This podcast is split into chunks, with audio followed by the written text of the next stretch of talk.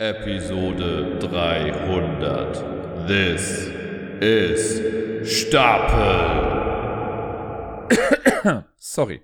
Heute unter anderem mit Go Slow, Maki und Rexen.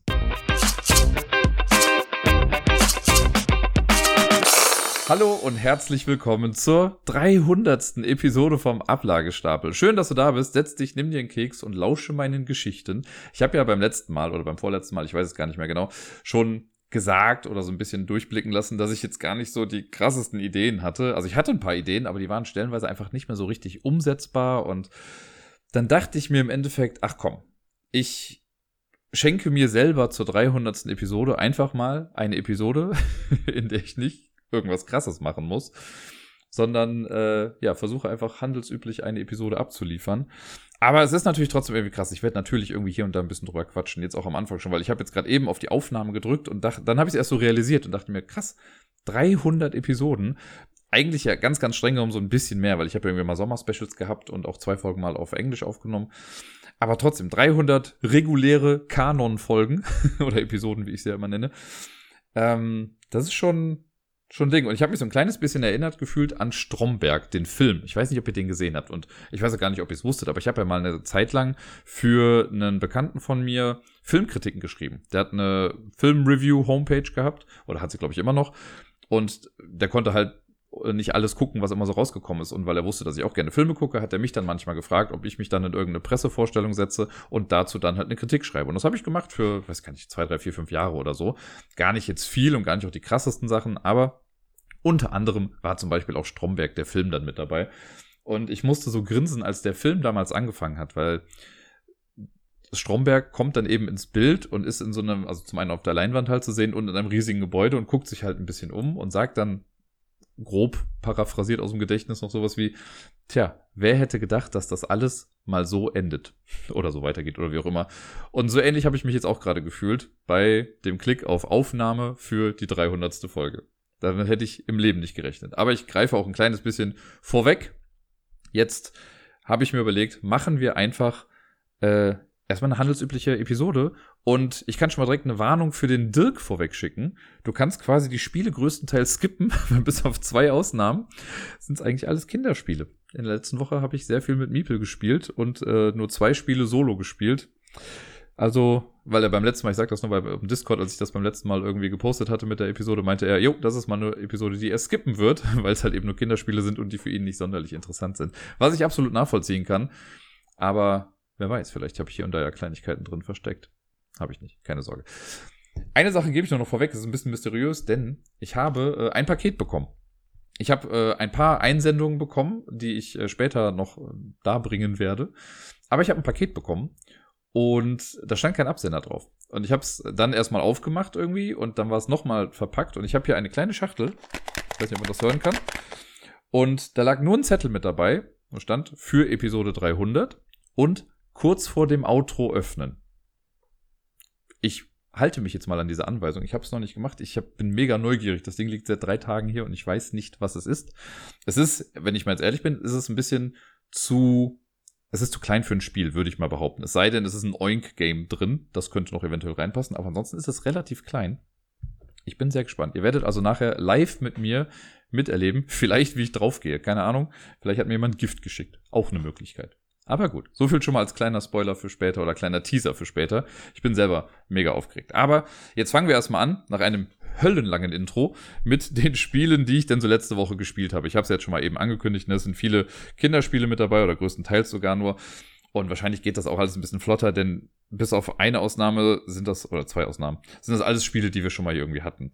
Den Anfang macht hier äh, ein Spiel mit dem wundervollen Titel Spielesammlung. Es ist äh, von Haber, ich glaube, es heißt irgendwie meine ersten Spiele, Spielesammlung oder so, ist ab zwei Jahre.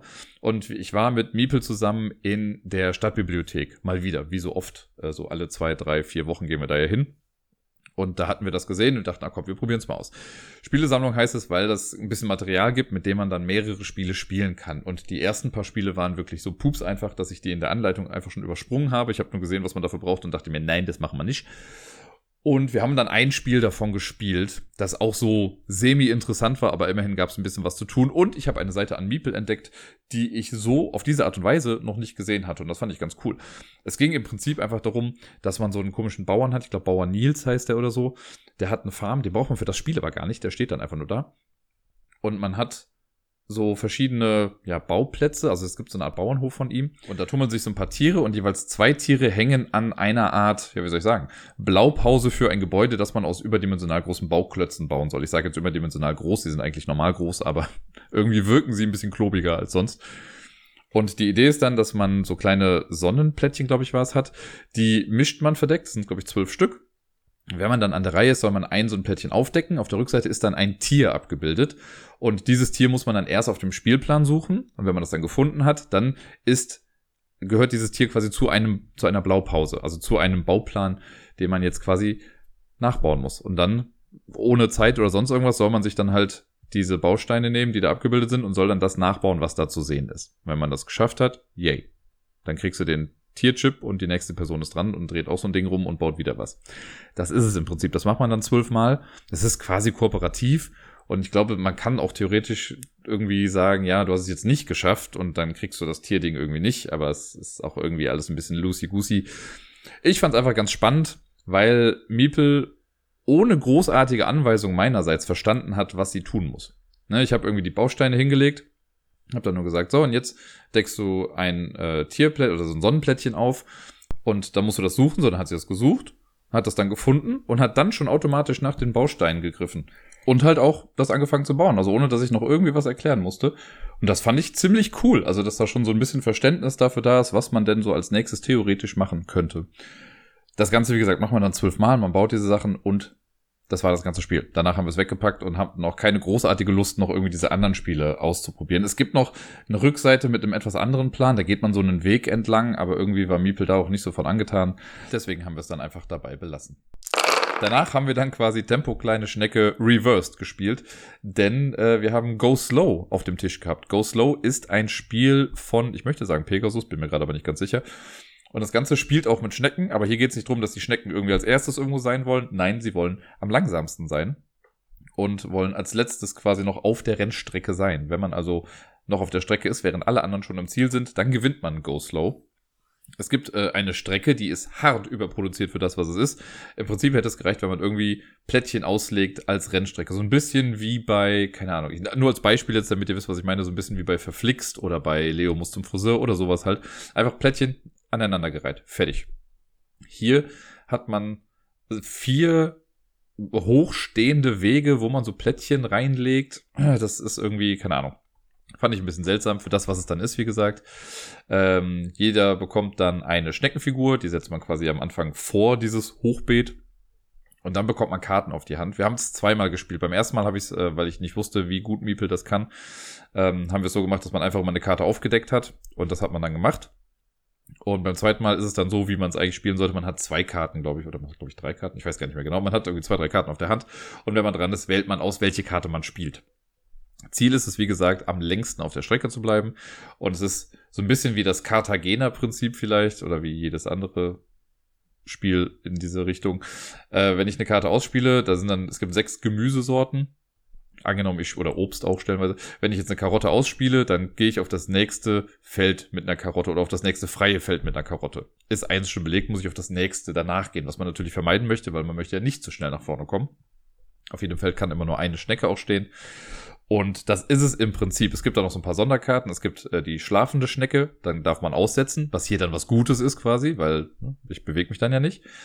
Und dann gibt es die äh, Karten, wenn ich die ausspiele, dann gehe ich einfach ein, zwei oder drei Felder nach vorne, ganz egal, was da drauf ist auf diesen Feldern. Und es gibt die Schubsfelder, die, ich weiß gar nicht mehr, welche Zahlen da jetzt genau drauf sind, ich glaube zwei oder drei. Wenn ich so eine Schubskarte spiele, dann bewege ich nicht meine eigene Schnecke, sondern die Schnecke, die ganz weit hinten ist und die geht quasi so viele Felder nach vorne und, der Name sagt schon ein bisschen, schubst dann die anderen Schnecken mit nach vorne, wenn sie denn welche erreicht. So rückt das Feld dann mal ein bisschen näher zusammen. Ja, und das ist eigentlich alles. Man spielt eine Karte, zieht eine Karte. Wenn man im Ziel ist, hat man verloren. Und man möchte so lange wie möglich auf dem Feld bleiben. Das ist eigentlich alles. Miepel fand das ein bisschen suspekt. Sie hat das nicht so ganz gecheckt, möchte ich sagen, dass sie halt nicht als erstes ins Ziel will. Sie hat eine sehr kompetitive Phase zurzeit und möchte quasi aus allem ja auch immer einen Wettbewerb machen. Und sei es nur, wer morgens schneller pinkelt. So Geschichten. Und deswegen war das für sie sehr suspekt, dass ich dann gesagt habe, so, du willst nicht gewinnen, du möchtest nicht als erstes im Ziel sein. Und immer wenn sie dann die Wahl hatte zwischen gefühlt 18 Felder nach vorne oder aussetzen, hat sie halt die Wahl genommen mit, ja, ich möchte schneller nach vorne, ich möchte meine Kackschnecke bewegen, Papa halt den Mund. Ja, das äh, habe ich dann also zweimal gewonnen, das Spiel.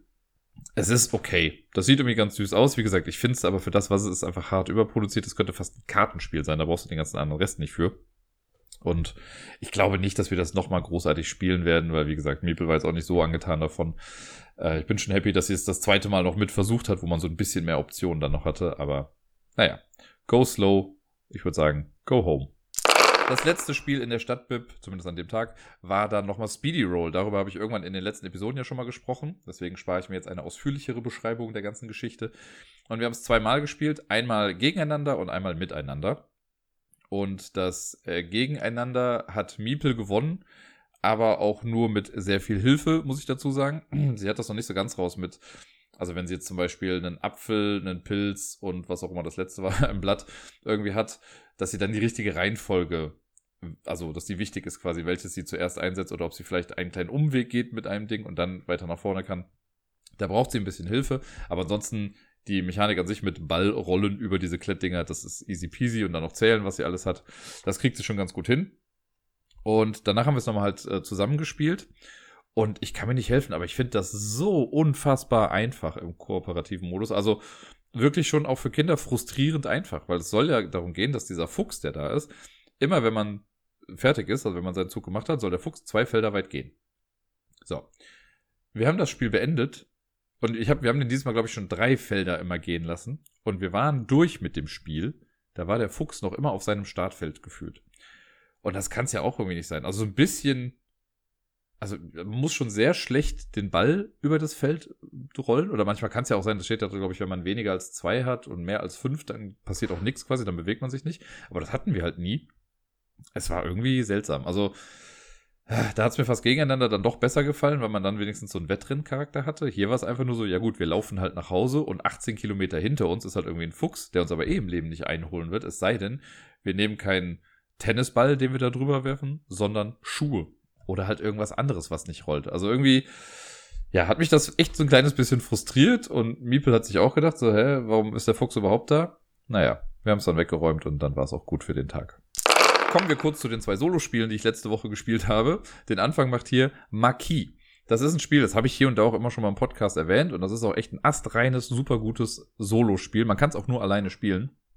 Und die Idee ist, wir sind Widerstandskämpfende in Paris und müssen äh, ein bisschen für Krawall sorgen. Und man sucht sich zu Beginn zwei Missionen aus, beziehungsweise man mischt den Missionsstapel und zieht dann zwei. Und das sind dann die zwei Sachen, die man schaffen muss diese Runde. Und wir machen das Ganze mit quasi Worker Placement. Und das Ganze ist quasi ein Single-Player Worker Placement Spiel. Und davon gibt es, glaube ich, gar nicht mal so viele. Und hier funktioniert das einfach richtig gut. Wir machen nämlich folgendes. Wenn wir in der Reise sind, dann platzieren wir einen Worker auf das Board. Das Board soll quasi verschiedene Ortschaften in Paris repräsentieren. Und immer wenn wir jemanden eingesetzt haben, setzt danach quasi das Spiel eine Patrouille ein. Und das funktioniert mit einem super simplen Kniff. Und zwar gibt es ein Patrouillendeck. Davon decken wir die oberste Karte auf und wir gucken uns den ersten Ort an, der da drauf steht. Wenn der Ort leer ist, dann setzt sich da eine Patrouille drauf. Sollte der Ort besetzt sein, durch uns oder durch eine Patrouille aus einer vorherigen Karte, dann geht man einfach auf den zweiten Ort auf dieser Karte und schaut da. Kann ich mich da hinsetzen? Super, dann setze ich die Patrouille dahin. Ist auch dieser Ort besetzt, geht es an den dritten Ort. Gleiches Spiel wie, dann, wie bei den beiden Malen davor. Und wenn dann immer noch das besetzt ist, dann geht man wieder nach oben und dann guckt man, wo verhaftet werden kann. Denn diese Patrouillen wollen natürlich die Widerstandskämpfenden irgendwie äh, in Gewahrsam nehmen.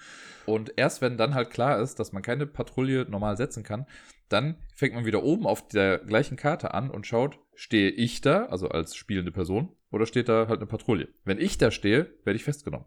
Dann wird die Patrouille dahingestellt und mein Worker ist weg. Den kriege ich auch nicht mehr wieder im Spiel, der ist weg. Ich habe insgesamt nur fünf, die ich haben kann. Man startet das Spiel mit drei Workern, man kann sich noch zwei dazu holen. Wenn einer raus ist, ist er raus. Das sind also sehr High Stakes, die man da eingeht. Und man möchte also irgendwie, es gibt, man kriegt so ein kleines bisschen Gefühl dafür, welche Orte häufiger ähm, besucht werden von diesen Patrouillen. Das ist auch thematisch dann alles echt ganz gut, weil das so die Hotspots quasi sind. Und deswegen versucht man manchmal, sich ein bisschen fernab davon aufzuhalten oder dahin zu gehen, was aber auch Nachteile haben kann. Denn am Ende einer Runde ist es so, wenn wir dann alle Worker platziert haben und auch alle Patrouillen gesetzt wurden, dann muss man gucken, kommen die eigenen Leute wieder zurück zum Safe House. Man hat einen so einen Safe Space, von da geht man quasi immer aus, das ist ein Café. Und man muss quasi eine Route zurückverfolgen können von dem Worker, den du jetzt nach Hause bringen willst, zu diesem Café und der darf nicht äh, durch Patrouillen unterbrochen sein. Es gibt manchmal, es gibt quasi zwei Wege, die von dem Café ausgehen. Man kann dann gucken, vielleicht kommt man über Umwege noch zurück. Aber wenn jetzt die Wege alle abgeschnitten sind, ja, es kann ja sein, dass der losgelaufen ist und hat irgendwie hinten was gemacht, aber während er weg war, hat sich eine Patrouille dann irgendwie auf so einen Hauptplatz da gesetzt. Ja, dumm gelaufen, dann kommt er nicht mehr zurück und dann werden auch die verhaftet und sind dann eben raus. Deswegen muss man manchmal Hotspots selber mit einem Worker belegen, damit da keine Patrouille hin kann, um sich selber dann den Weg freizuhalten. Jetzt kann es aber natürlich sein, die Hotspots werden halt, wie gesagt, häufiger besucht es kann sein, dass dann da geguckt wird, dann geht es zum nächsten Ort und auf einmal wird der äh, auf diesem Hotspot, der wird dann festgenommen. Ja, und dann haben wir den Salat. Dann wurde einer da festgenommen, einer kommt nicht wieder zurück und schon sind zwei Leute irgendwie weg. Ist mir zum Glück jetzt nicht passiert in, der, in dem einen Spiel, aber so spannend ist das halt eben, dass du halt immer überlegst, ah, okay, gehe ich jetzt hier hin, halte ich mir den Weg frei oder hoffe ich einfach, dass heute keiner auf diesen Marktplatz da geht. Spoiler, es kommt immer jemand auf diesen Marktplatz, wenn man es nicht möchte. Naja, so die grobe Mechanik. Was wir dann auf dem Feld machen, es gibt verschiedene Felder, wo wir Ressourcen bekommen. Man braucht Essen, man braucht Medizin, man muss immer gucken, dass die Moral hochgeht. Wenn man aber auf den Schwarzmarkt geht, geht die Moral runter. Wenn die Moral ganz im Keller ist, ist das Spiel verloren. Ähm, man kann, wenn man Waffen hat, könnte man theoretisch auch Patrouillen erschießen, aber wenn man die erschießt, dann kommen Soldaten dazu, die kann man nicht erschießen. Die sind dann nochmal blöder. Ich habe das ganze Spiel geschafft ohne Soldaten im Spiel, also ich war sehr pazifistisch unterwegs und habe äh, das Spiel so gewinnen können. Und man muss zudem halt eben auch die Missionen noch schaffen. Ich hatte eine Mission, die passte ganz gut zu mir. Das war quasi die Street Art Mission.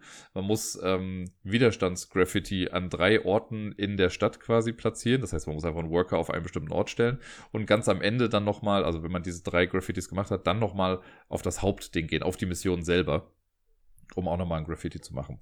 Und das andere war, man musste dreimal im Verlauf des Spiels jeweils zwei Nachrichten oder zwei Briefe äh, an diesen Missionsort bringen. Und um an Briefe zu bekommen, musst du entweder einen Airdrop machen oder du machst einen Informanten, baust du die als extra Gebäude. Also es ist alles ein bisschen sehr weitreichend, aber man kann dann halt so spezielle Gebäude auch bauen, die dann nochmal andere Ressourcen geben.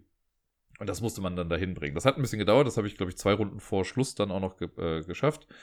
Und dann war das Spiel damit dann auch gewonnen. Sobald man die zweite Mission äh, oder beide Missionen erfolgreich abgeschlossen hat, ist das Spiel auch instant gewonnen. Man kann halt durch mehrere Sachen verlieren. Du kannst verlieren, wenn die Zeit abgelaufen ist. Ich glaube, man hat insgesamt 24 Züge um das Ganze zu schaffen. Man verliert, wenn die Moral im Eimer ist, oder man verliert auch, wenn alle festgenommen wurden. Das geht natürlich auch, wenn du niemanden mehr hast, kannst du halt nicht mehr den Widerstand irgendwie machen. Das ist sehr, sehr spannend und ah, immer wenn ich spiele, denke ich mir dann, wie bei so vielen Spielen, ne? Oh, ich müsste das eigentlich häufiger spielen, weil ich habe im Leben noch nicht alle Missionen irgendwie durchgespielt. Und man kann sich dann sogar noch ein bisschen schwieriger machen, dass man irgendwie sagt, also es gibt so ein bestimmtes Feld, dann geht die Moral generell einfach ein bisschen runter, weil sich dieser Widerstand einfach so lange hinzieht und die Leute einfach ein bisschen mürbe werden. Und man kann diesen, die Frequenz ein bisschen erhöhen, dass schneller die Moral runtergeht. Das habe ich bisher jetzt alles noch weggelassen. Also das Spiel an sich so funktioniert schon super gut, aber man kann es sich echt noch ein bisschen härter machen, wenn man möchte. Ich muss erstmal wieder so ein bisschen reinkommen. Wie oft bei so Spielen sage ich jetzt, boah, ich bin mir sicher, ich werde das demnächst noch ein paar Mal mehr spielen. Und wir hören vielleicht nächstes Jahr dann irgendwie nochmal davon. Aber Marquis ist einfach ein richtig gutes Solo-Spiel. Ist ja quasi der Nachfolger gewesen von äh, Black Sonata. Sage ich jetzt. Ich bin mir gar nicht sicher, ob das genau danach kam. Aber ich meine, das war danach dann das nächste Solo-Spiel. Ich fand Black Sonata ja schon mega gut. Das ist halt ein Solo- äh, Hidden Movement und Deduction Game. Hier haben wir jetzt das äh, Worker Placement Ding als Solospiel. Die haben schon echt geile Spiele gemacht von Sideroom Games und ja, Marquis für die Leute, die Solospiele mögen, kann ich nur empfehlen. Jedes Mal, wenn ich über das nun kommende Spiel spreche, sage ich, glaube ich, auch immer das Gleiche. Es ist ein Spiel, was ich bisher nur solo gespielt habe und ich freue mich darauf, es irgendwann mal mit wem anders auch spielen zu können, denn ich spiele es in der Regel nicht True Solo, sondern mit zwei Charakteren, die ich abwechselnd spiele. Und äh, die Rede ist von Rexen. Das ist quasi das thematische Prequel zu Winter der Toten slash Dead of Winter.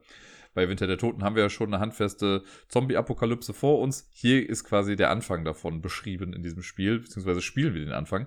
Äh, der Virus ist schon da und jetzt geht es ein bisschen darum, Crowd Control zu betreiben. Wir müssen die äh, Gesunden von den kranken Menschen trennen. Und das stellenweise mit sehr harten Methoden. Es gibt so Sachen wie die Evakuierungszone, da kommen alle Gesunden hin und wir gewinnen das Spiel, wenn alle gesunden Karten, das sind insgesamt 30 Stück, meine ich, äh, wenn alle 30 Karten in der Evakuierungszone sind, dann hat man instant gewonnen. Und dann gibt es halt die Crowd, das ist das Spielfeld, sage ich mal. Das sind einfach so äh, quadratische Karten, mit denen wir dann immer spielen. Da sind äh, Karten drin, also Menschen und Wesen, die mal Menschen waren, sage ich jetzt mal. Und dann gibt es auch die Quarantänezone. Und die gibt es gleich doppelt. Es gibt die Contained äh, Quarantine, also die äh, ja, sichergestellte Quarantäne und die nicht sichergestellte Quarantäne.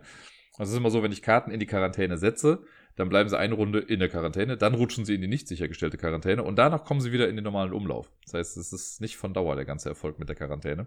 Kennt man ja vielleicht irgendwoher. Naja.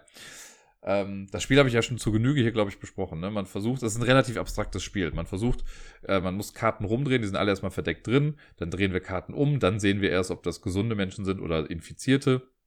Manchmal ist es so, wenn du halt zu viele Infizierte aufdeckst, dann musst du noch andere böse Effekte machen. Es gibt auch gesunde Menschen, die sich dagegen wehren gegen das Ganze. Die sind halt feindlich gesinnt. Wenn man davon irgendwie zwei aufdeckt, muss man noch eine Karte aufdecken auf einmal. Das ist wie so ein Mob, der immer wütender wird. Also auch sehr thematisch das Ganze, so ein bisschen die Querdenker-Fraktion. Und ja, auch die wollen wir aber natürlich retten. Und man muss stellenweise, wenn man mal so ein bisschen die abstrakte Brille weglässt und sich das Ganze thematisch anguckt, muss man schon stellenweise harte Entscheidungen irgendwie treffen. Ich hatte halt auch einmal irgendwie den Fall, dass ich die Option hatte, ich habe es da nicht gemacht, aber ich hatte die Option gehabt, eine Karte äh, zu töten quasi, das kann man auch machen, dass man Karten einfach wegnimmt, wegsniped. Die kamen dann raus und ich durfte eine beliebige Anzahl an Karten, die angrenzend zu dieser Karte waren, auch rausnehmen wie so eine Art Clustergranate oder sowas. Und ich wusste, also die Karte lag am Rand und die hatte über sich eine, unter sich eine und links von sich eine. Die, die da drüber und die da drunter, die kannte ich. Das waren auch irgendwie Infizierte. Die in der Mitte war aber noch verdeckt. Und ich hätte die aber auch verdeckt einfach töten können. Und das habe ich dann gelassen und ich war recht happy, denn ich habe dann danach, also durch eine andere Aktion, habe ich die Karte aufdecken können und es war das Kind. Es gibt ein fucking Kind in diesem Spiel, was alleine als Karte ein Kind ist. Es gibt noch so eine Familie, wo auch Kinder mit dabei sind, aber das war das einzige alleinstehende Kind. Und ich glaube, das hätte mich schon ein bisschen mitgenommen, wenn ich einfach mal gedacht hätte, ach ja, komm, sicher, sicher, ich nehme einfach alles mit raus und dann hätte ich halt ein Kind auf dem Gewissen gehabt. Das sind schon irgendwie krasse Geschichten, wenn man sich halt, wie gesagt, ein bisschen drauf einlässt.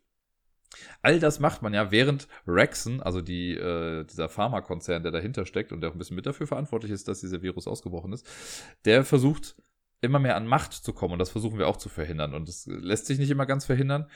Aber es gibt so ein bisschen angelehnt an das Crossroads-System aus Winter der Toten. Äh, es ist auch hier so, dass wir immer mal wieder bei bestimmten Effekten so eine Rexen-Karte ziehen müssen. Und da steht dann ein Trigger oben drauf. Und wenn das triggert, dann machen wir das, was da drauf steht. Und dann wird man in den meisten Fällen vor eine Wahl gestellt. Und das kann dann sowas sein wie, ähm, ach, was weiß ich, du guckst, du musst in der Evakuierungszone nachgucken, ob da ein oder zwei Familienkarten drin sind. Und dann kriegst du so einen kleinen Storybit, sowas wie äh, Familienmitglieder kommen zu dir und sagen, sie müssen nochmal zurück in die Zone, weil die Großmutter noch da liegt oder sowas. Und dann hast du die Wahl. Du sagst, klar, geht zurück in die Zone, holt die da raus, so, wenn ihr wisst, wo die sind, aber beeilt euch. Oder sagst, nein, die Regals sind die Regals, ihr bleibt jetzt hier. Und dann enforst man aber ja das, was der Pharmakonzern eigentlich will. Also der will einfach Macht haben, weil die auch diese ganzen Quarantänemaßnahmen da durchgebracht haben. Und dann gewinnt der einen Einfluss, der Konzern. Und wenn der auf Einfluss 8 oder so ist, dann hat man auch verloren, weil der äh, Pharmakonzern dann einfach zu stark geworden ist. Ja, und wie ich schon gesagt habe, man muss das Ganze halt so lange spielen, bis alle gesunden Menschen irgendwie raus sind. Und das ist am Ende, war bei mir dann wirklich der Fall, so ein bisschen Nadel im Heuhaufen. Äh, ich hatte neun nee, ja doch, 29 Karten habe ich schon gerettet. Und dann hatte ich aber noch insgesamt, ich sag's mal, 15 Karten in meinem Stapel drin. Und eine davon war halt noch die letzte gesunde Karte. Ja, das heißt, ich musste mich dann durch diese ganzen Zombies und sowas dann durchkämpfen. Manche sind auch noch gar nicht richtig Zombies, die sind einfach nur ähm, ja, TrägerInnen, also Carrier heißen die dann. Das heißt, die, ver äh, hier, die verbreiten den Virus, sind aber eigentlich noch menschlich, aber die muss man halt auch mit einfach köpfen. Und ich weiß eben noch sehr martialisch über die ganze Tötungssache gesprochen und jetzt das hier. Naja. Und da hatte ich dann echt Glück, dass ich dann innerhalb meines ersten Clusters, das Raster mit den Menschen, das wächst nämlich immer so ein bisschen, aber ich hatte innerhalb dieser Start neun Karten, die ich da hatte, da habe ich dann äh, auch diese letzte Familie gefunden und konnte sie dann relativ schnell retten und dann war Instant vorbei. War sehr glücklich, hat mich sehr gefreut, das Ganze. Äh, und ich bleibe dabei. Ich würde das gerne mal mit anderen Menschen spielen. Ich habe keine Ahnung, wie chaotisch das wird, wenn man das mal zu viert spielt, weil das Raster dann noch einfach riesengroß ist. Allerdings hat man da noch mehr Effekte irgendwie noch mit dabei es ist ein Spiel, das ich immer wieder gerne raushole und immer wieder gerne spiele. Wie gesagt, also wenn man sich darauf einlässt, so wie ich das jetzt ja eben auch ein bisschen erzählt habe, ne, dann hat man auch abseits der abstrakten Verhältnisse dieses Spiels auch ein bisschen was, worüber man reden kann. Ähm, ja, ich sehe nicht, dass ich das Spiel irgendwann mal loswerde. Und nun geht's wieder zurück zu den Kinderspielen und das wird jetzt stellenweise eine schnelle Nummer, denn das sind auch viele Spiele dabei, über die ich schon mehrmals irgendwie auch gesprochen habe. Zum Beispiel Stop the Robots, das Roboterspiel haben wir letzte Woche auch gespielt. Ich glaube, jetzt am Wochenende war es, am Samstag wahrscheinlich. Da haben wir morgens nämlich so eine kleine Spielesession gemacht, haben fünf Spiele am Stück gespielt. Das hat mich sehr gefreut. Und Stop the Robots war da das erste. Ihr wisst schon, das Ding mit dem Walkie-Talkie, wo man immer Anweisungen gibt, die dann nicht verstanden werden. Äh, wir haben es mit sechs Sekunden auf der Uhr noch geschafft. ich weiß gar nicht mehr, in welchem Level wir jetzt genau sind. Wir sind jetzt auf jeden Fall da, dass man nur noch fünf Minuten Zeit hat. Und dann werden manchmal Anweisungen direkt mehr, also es werden zwei Anweisungen hintereinander gegeben. Das ist dann so wie, ja, die, es hat eine Batterie, ach nee, zwei und drei rote Lampen. Und dann muss man halt das zusammenbringen und alles rausnehmen. Hat auf jeden Fall dann ganz gut funktioniert. Einmal mussten wir sagen, dass sie was wiederholen sollte, weil wir es nicht verstanden haben. weil wir gerade irgendwie über was anderes geredet haben. Aber im Endeffekt haben wir es dann gewonnen. Äh, so ein bisschen, glaube ich, flacht das gerade auch so ein bisschen ab.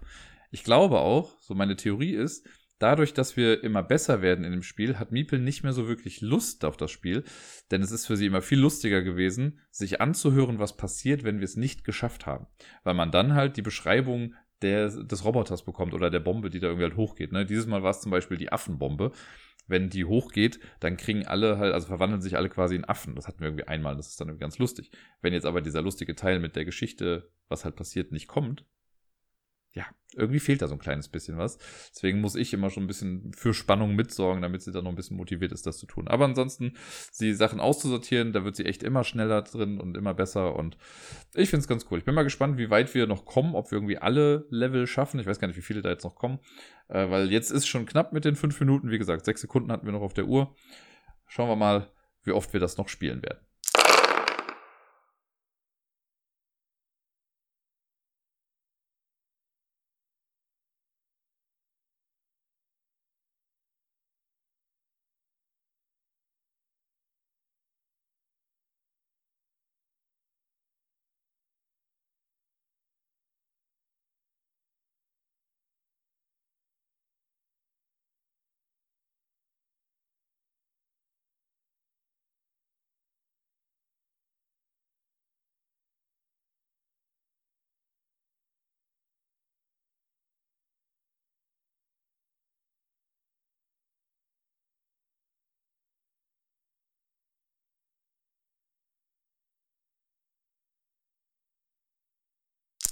Vor zwei Wochen hatte ich ja zwei neue Spiele für Meeple geholt und auch die haben wir jetzt am Wochenende gespielt. Angefangen wieder mit Cluster, dieses Magnetspiel.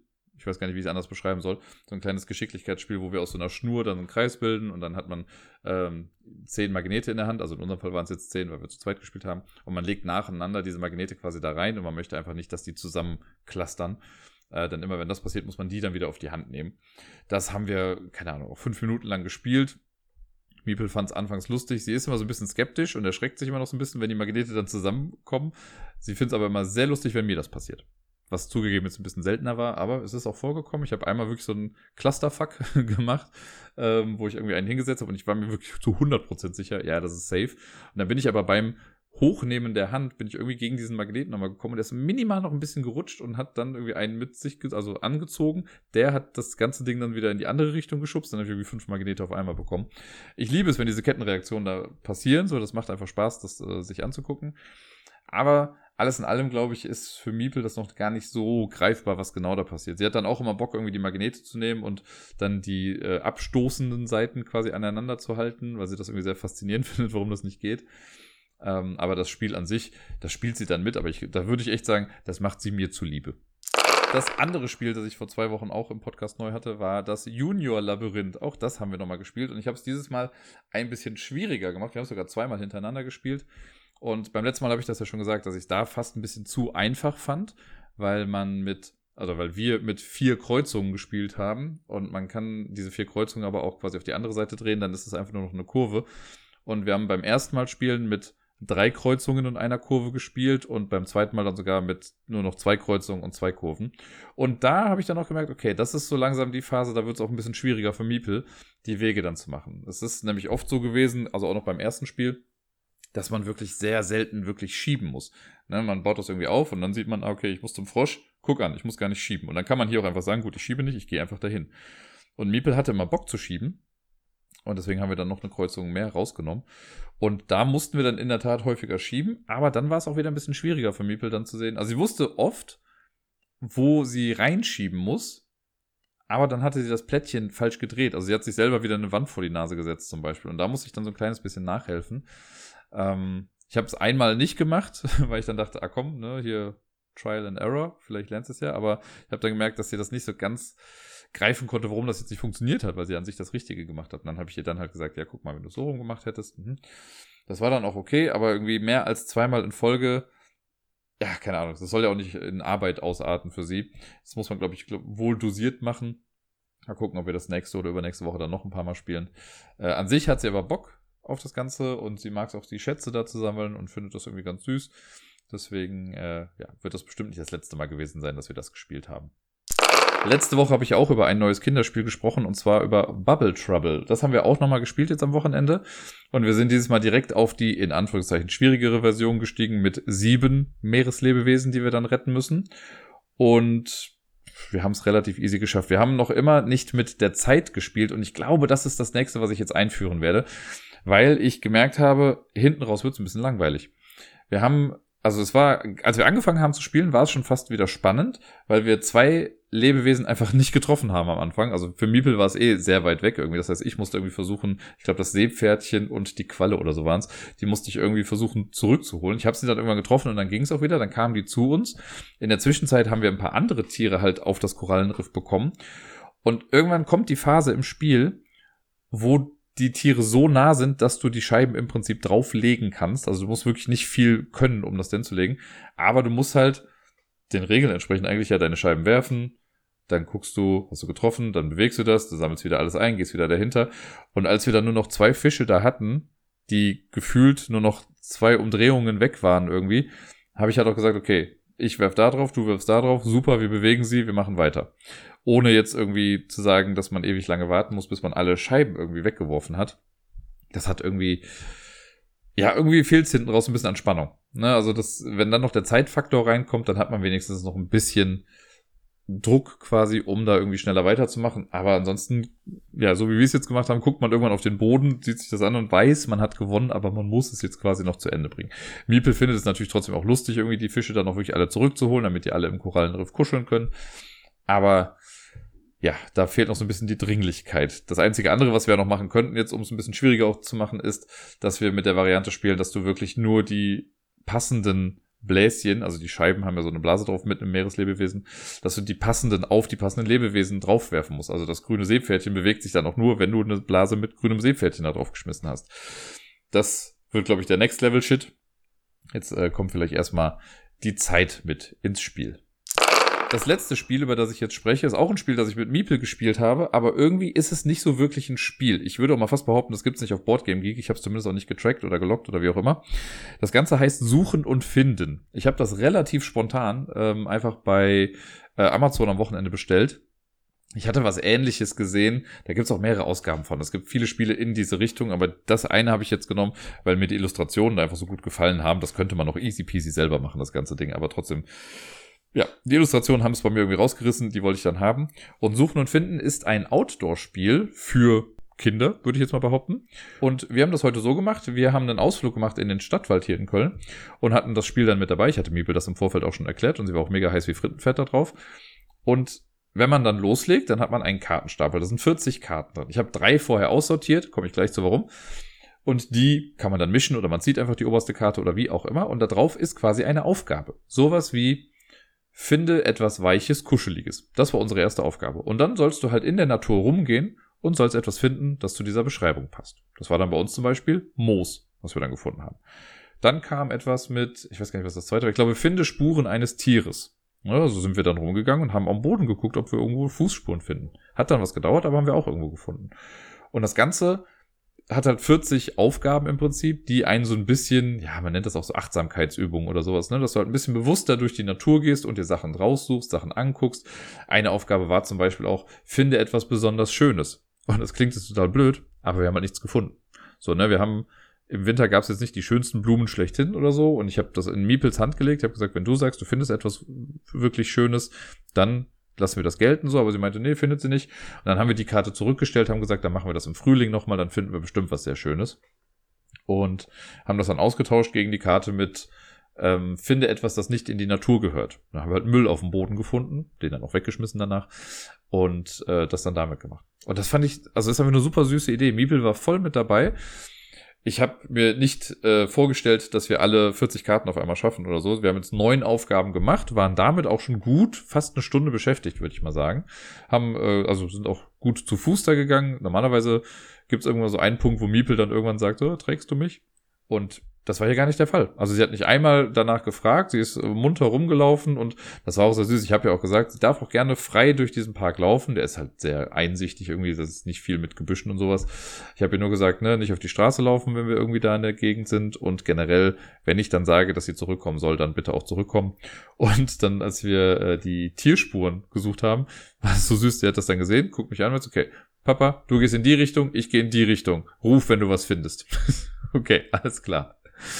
Das war auf jeden Fall sehr spaßig und wir hatten sehr viel Spaß. Also wie ihr seht, es ist nicht wirklich irgendwie ein Gesellschaftsspiel oder ein Brettspiel, obwohl es gibt eine Anleitung auf einer Karte und es soll irgendwie eine Spielleitung geben und so, aber im Prinzip geht es so darum, dass man die Sachen irgendwie findet. Wir haben das dann dokumentiert, wir haben immer ein Foto gemacht dann von der Karte und dem, was wir gefunden haben. Und äh, nach einer Stunde, wie gesagt, war der Drops dann erstmal ein bisschen gelutscht, da sind wir dann noch auf den Spielplatz gegangen. Aber sie hat doch schon gesagt, sie hat total Lust, das nochmal auszuprobieren und andere Sachen irgendwie zu finden. Und ja, vielleicht findet ihr auch irgendwie Gefallen daran oder könnt das irgendwie verwenden. Deswegen dachte ich mir einfach, ich erzähle mal ganz kurz davon. Und ja, das war's dann quasi mit den Spielen, die ich letzte Woche so gespielt habe.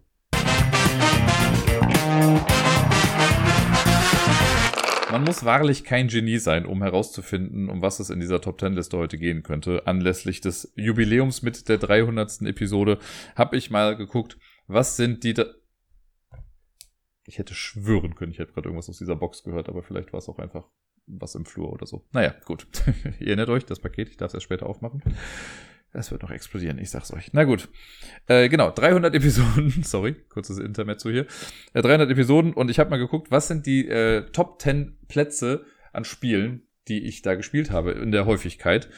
Und ich habe äh, generell mal die äh, Insights laufen lassen in der BG Stats App und mal gesehen, das ist ganz schön krass. Es sind insgesamt, also seitdem ich den Podcast aufgenommen habe, habe ich 1257 verschiedene Spiele gespielt, die ich gelockt habe zumindest. Und das sind nur die Spiele an sich. Ich habe 4056 Partien gelockt in der Zeit, was auch schon eine ganze Menge ist. Ich wette, es gibt auch Leute, die mehr haben, aber für mich ist das schon irgendwie eine ganz hohe Zahl, muss ich mal sagen. Äh, ich habe es auf jeden Fall auf einen Age-Index von 19 geschafft. Ich weiß nicht, vielleicht sagt euch der was. Ich habe den, glaube ich, hier und da auch schon mal irgendwie erwähnt, der Age-Index. Das sagt quasi, wenn du einen Age-Index von 3 hast, dann hast du drei verschiedene Spiele jeweils dreimal gespielt. Und das ist quasi die höchste Zahl. Also mit einem Age-Index von 19 habe ich 19 Spiele mindestens 19 Mal gespielt. Und das finde ich schon relativ beachtlich innerhalb von ja, 300 Podcast-Episoden. Ähm, ja, und ich habe, was habe ich hier noch stehen? Genau, von diesen 1257 Spielen, die ich gespielt habe, waren 1021 neu für mich. Also seit Podcastbeginn habe ich 1021 neue Spiele gespielt. Stellenweise natürlich auch ältere Spiele, aber halt steht ja New to Me, also Sachen, die ich neu kennengelernt habe. Und an insgesamt 82 Orten habe ich gespielt. Das finde ich auch irgendwie krass. Irgendwie habe ich so, oh, total häufig halt das Gefühl, na gut, ich spiele halt hier zu Hause, ich spiele manchmal auf der Arbeit, ich spiele irgendwie bei Sarai, äh, aber sonst gibt's ja gar nicht so viele Orte. Aber anscheinend doch so viele kleine Zwischenorte. Und ich glaube, wenn ich es noch detaillierter aufschreiben würde, wären es sogar noch mehr. Weil manchmal, keine Ahnung, wenn ich jetzt in einer fremden Stadt spiele, dann habe ich da vielleicht stellenweise einfach nur Hamburg stehen. Auch wenn ich vielleicht an drei verschiedenen Orten in Hamburg gespielt habe. Ähm, das heißt, es könnten vielleicht auch noch mal ein paar mehr sein. Und ich glaube, das habe ich mir jetzt gar nicht aufgeschrieben, aber ich glaube, da stand irgendwie mit 211 verschiedenen Personen gespielt, wobei das auch eigentlich nach oben korrigiert werden müsste, weil ich zum Beispiel, äh, wenn ich auf der Spielemesse spiele und wir spielen da mit jemandem, der nicht zu unserer Gruppe gehört, dann habe ich einfach so ein äh, Boardgame, ne, nicht ein Boardgame Geek, aber in BG Stats habe ich dann einen Account gemacht für Random Fair Encounter. Und das mit Nummer eins und Nummer zwei, weil manchmal spielt man auch mit zwei verschiedenen Leuten. Oder irgendwie, wenn ich auf irgendeinem Spieletreff bin und ich kenne nur den Vornamen oder so und ich weiß, mir den spiele ich nicht so oft, dann ist es auch manchmal einfach nur so Weird Shirt Guy oder was weiß ich was. Äh, und keine Ahnung, ob ich mit dem dann nochmal irgendwann gespielt habe. Also, ja. Es kommt auch mal vor, dass ich manchmal nicht alle Personen mitlogge. Also wenn ich jetzt mit Kindern spiele, zum Beispiel auf der Arbeit, habe ich immer nur einen Account für Kid Und selbst wenn es drei Kinder sind, dann habe ich nur gegen Kit gespielt. Also müssen es eigentlich noch weitaus mehr sein. Nun denn, wie dem auch sei, ich habe da mal geguckt, äh, welche Spiele habe ich am häufigsten gespielt. Es gibt eine klare Nummer eins, die wird euch wahrscheinlich auch nicht vom Hocker hauen. Ähm, aber es sind noch ein paar andere Spiele mit dabei, bei denen ich sehr beachtlich fand. Und ich glaube, bei einigen hat sich auch in der Tat erst in der letzten Zeit was geändert. Die sind dann quasi noch mit in die Liste reingekommen. Ich habe es dieses Mal auch so gemacht, wenn ich jetzt ähm, auf einer Platzierung mehrere Spiele hatte, dann werde ich jetzt auch einfach alle bei dieser Platzierung nennen. So zum Beispiel auch bei Platz 10. Da sind nämlich drei Spiele drauf. Zum einen äh, One Night Ultimate Werewolf, Schottentotten und The Rise of Queensdale. Drei Spiele, die unterschiedlicher nicht sein könnten, würde ich mal behaupten. Äh, und trotzdem haben sie es alle noch gerade so mit in die Top 10 geschafft aus den 300 Episoden vom ähm, Ablagestapel. so heißt das Ding, in dem ich hier gerade quatsche. Und genau, One Night Ultimate Werewolf verwundert ja eigentlich nicht so sehr. Das ist ja ein super schnelles Spiel. Da hat man irgendwie fünf bis zehn Minuten eine Runde gemacht und oft spielt man ja drei, vier Runden am Stück. Es gab ja mal eine Phase, wo ich das in der Grundschule sehr häufig mit den Kids gespielt habe. Da ist das auf jeden Fall zustande gekommen, dass es so super weit nach oben gerutscht ist. Das äh, finde ich ja echt einfach eine sehr coole Variante davon, von diesem ganzen Werwolf-Ding. Gerade wenn man nicht ganz so eine große Gruppe irgendwie hat und auch nicht ganz so viel Zeit hat, was in der Schule häufig der Fall ist. Deswegen passte das hier gut. The Rise of Queensday ist ein Legacy-Spiel. Das ähm, haben damals Gerda, Bayer, Pia und ich zusammen gespielt. Ich weiß ehrlich gesagt schon gar nicht mehr, wer am Ende gewonnen hat. Ich gewonnen? Bin mir wirklich nicht mehr sicher, müsste ich nochmal nachgucken. Äh, aber ich fand es ja alles in allem echt ganz nett. So ein kleines bisschen, ich glaube, ich hatte hier und da kleine Probleme damit. So ganz kann ich mich nicht mehr an Sachen aus Queensdale erinnern. Es war mit der Gruppe, hat es auf jeden Fall Spaß gemacht. Äh, und es war auch dann irgendwie bis zum Ende ganz nett. Aber wenn ich jetzt so drüber nachdenke, fällt das so im Vergleich zu anderen Legacy-Spielen auch wieder so ein kleines bisschen nach hinten ab dann. Ja, und Schottentotten, eins der besten Zwei-Personen-Spiele der Welt. Jetzt muss ich gerade gucken. Nee, ich habe gerade keine Münze. Sorry, Nasgorian. Ich werde äh, Geld nachschmeißen. Ich bin da sehr eifrig mit dabei, möchte ich nur sagen, aber äh, bald muss ich vielleicht wechseln, weil es wird schon sehr voll. Aber ja, äh, Schottentotten, tolles Zwei-Personen-Spiel. Habe ich ja neulich erst gegen Deni gespielt und ihn quasi fertig gemacht in der Zeit, äh, in der wir es gespielt haben. Und ja, Gefällt mir sehr gut. Auf Platz Nummer 9 ist äh, ein ja, Brettspiel, was eigentlich kein Brettspiel ist. Es hat mehr einen Charakter von einer Konsole und es ist mehr ein Audiospiel und ein Wissensspiel, nämlich Soundjack. Das beste Quizspiel, was es quasi so gibt, würde ich mal fast behaupten. Zumindest wenn man auf Musik steht und auf Geräusche und was weiß ich nicht was und auf Schnelligkeit auch. Ähm, Soundjack ist dieses Ding, wo man so eine ja, Konsole hat mit fünf Buzzern drumrum und das Ding spielt dann irgendwas vor. Man muss einfach schnell buzzern und dann die richtige Antwort geben. Ich liebe das total. Man hat einen Vorteil, wenn man das häufiger gespielt hat. Weil das Ding halt, also es ist zwar digital, aber analog. Äh, und deswegen gibt es keine Updates dafür. Das wäre ganz cool, wenn man da irgendwie mal so eine neue Version machen könnte und die alte einschickt. das fände ich mega, würde ich sofort machen. Äh, oder jemand hackt das Ding mal oder hackt mir das Ding mal und sagt mir, wie man da irgendwie andere Sachen machen kann. Hätte ich Bock drauf. Würde ich Geld für bezahlen. Sage ich jetzt nur mal so. Auf Platz Nummer 8 ist My City. Wieder ein Legacy-Spiel. Das ist, ja, man könnte fast sagen, mit eines der letzten Spiele, das ich mit Gerda so gespielt habe. Das war schon, als wir nicht mehr zusammen waren, aber noch hier zusammen gelebt haben. Da war äh, Miepel noch recht taufrisch. Und ja, um uns dann stellenweise die Zeit zu vertreiben, haben wir dann äh, My City noch zusammen gespielt. Das sind ja insgesamt 24 Partien meine ich, und die haben wir dann irgendwie innerhalb von zwei, drei, vier Wochen oder so dann zusammen durchgespielt. Das äh, fand ich auf jeden Fall gut. Ich war ja dann noch sehr gespannt auf das äh, Roll and Ride oder Roll and Build heißt es ja, glaube ich. Und jetzt auch auf My Island, was ich jetzt ja mit Sarai spiele. Da sind wir gerade bei der Hälfte angekommen. Also werden das auch 24 Partien. Äh, Spiele, die mir nicht helfen werden, auf einen Age-Index von 25 zu kommen irgendwann, weil sie bei 24 einfach vorbei sind. Es sei denn, ich spiele sie dann nochmal irgendwann. Auf Platz 7 habe ich zwei Spiele äh, die sehr simpel sind. Eins ist Memory und ich wette, hätte ich das wirklich jedes Mal richtig gelockt, wäre es wahrscheinlich noch höher, aber gut. Ähm, Memory und Similo, was ich in verschiedensten Variationen schon gespielt habe, also mit verschiedensten Packs, ne, mit Märchen, Tiere, Geschichte, Harry Potter, Urgroßmütter, keine Ahnung, also Geschichten. Äh, muss ich glaube ich nicht allzu viel sagen. Ne? Similo ist einfach ein tolles kooperatives Spiel. Und Memory ist auch ein Spiel. in dem ich, ich muss sagen, es heißt ja immer, ne, dass äh, Kinder einen Vorteil haben im Memory. Aber gut, bei Meeple ist nochmal was anderes, weil sie ist, glaube ich, noch nicht in dem Alter, in dem das Gedächtnis wirklich besser ist als das von einem Erwachsenen. Aber ich spiele sie ja auch oft mit Kindern einfach so. Und ich muss sagen, da kann ich immer noch sehr gut mithalten. Auch bei sowas wie Memoir zum Beispiel. Da bin ich ja gar nicht mal so schlecht. Und ich hoffe, dass das noch eine Zeit lang so bleibt. So mein Gedächtnis ist mir ja schon recht lieb eigentlich. Auf Platz Nummer 6, und ich glaube, das ist was, was sich alleine schon im letzten Jahr einfach sehr krass nach oben katapultiert hat, äh, habe ich Unlock. Das habe ich nämlich 29 Mal gespielt. Ich habe bei den anderen jetzt gar nicht die Sachen dazu gesagt. Ich glaube, hier die Platz 10 war 22 Mal, Soundtrack 23, My City 24, Similo und Memory waren 25 Mal oder 26 Mal.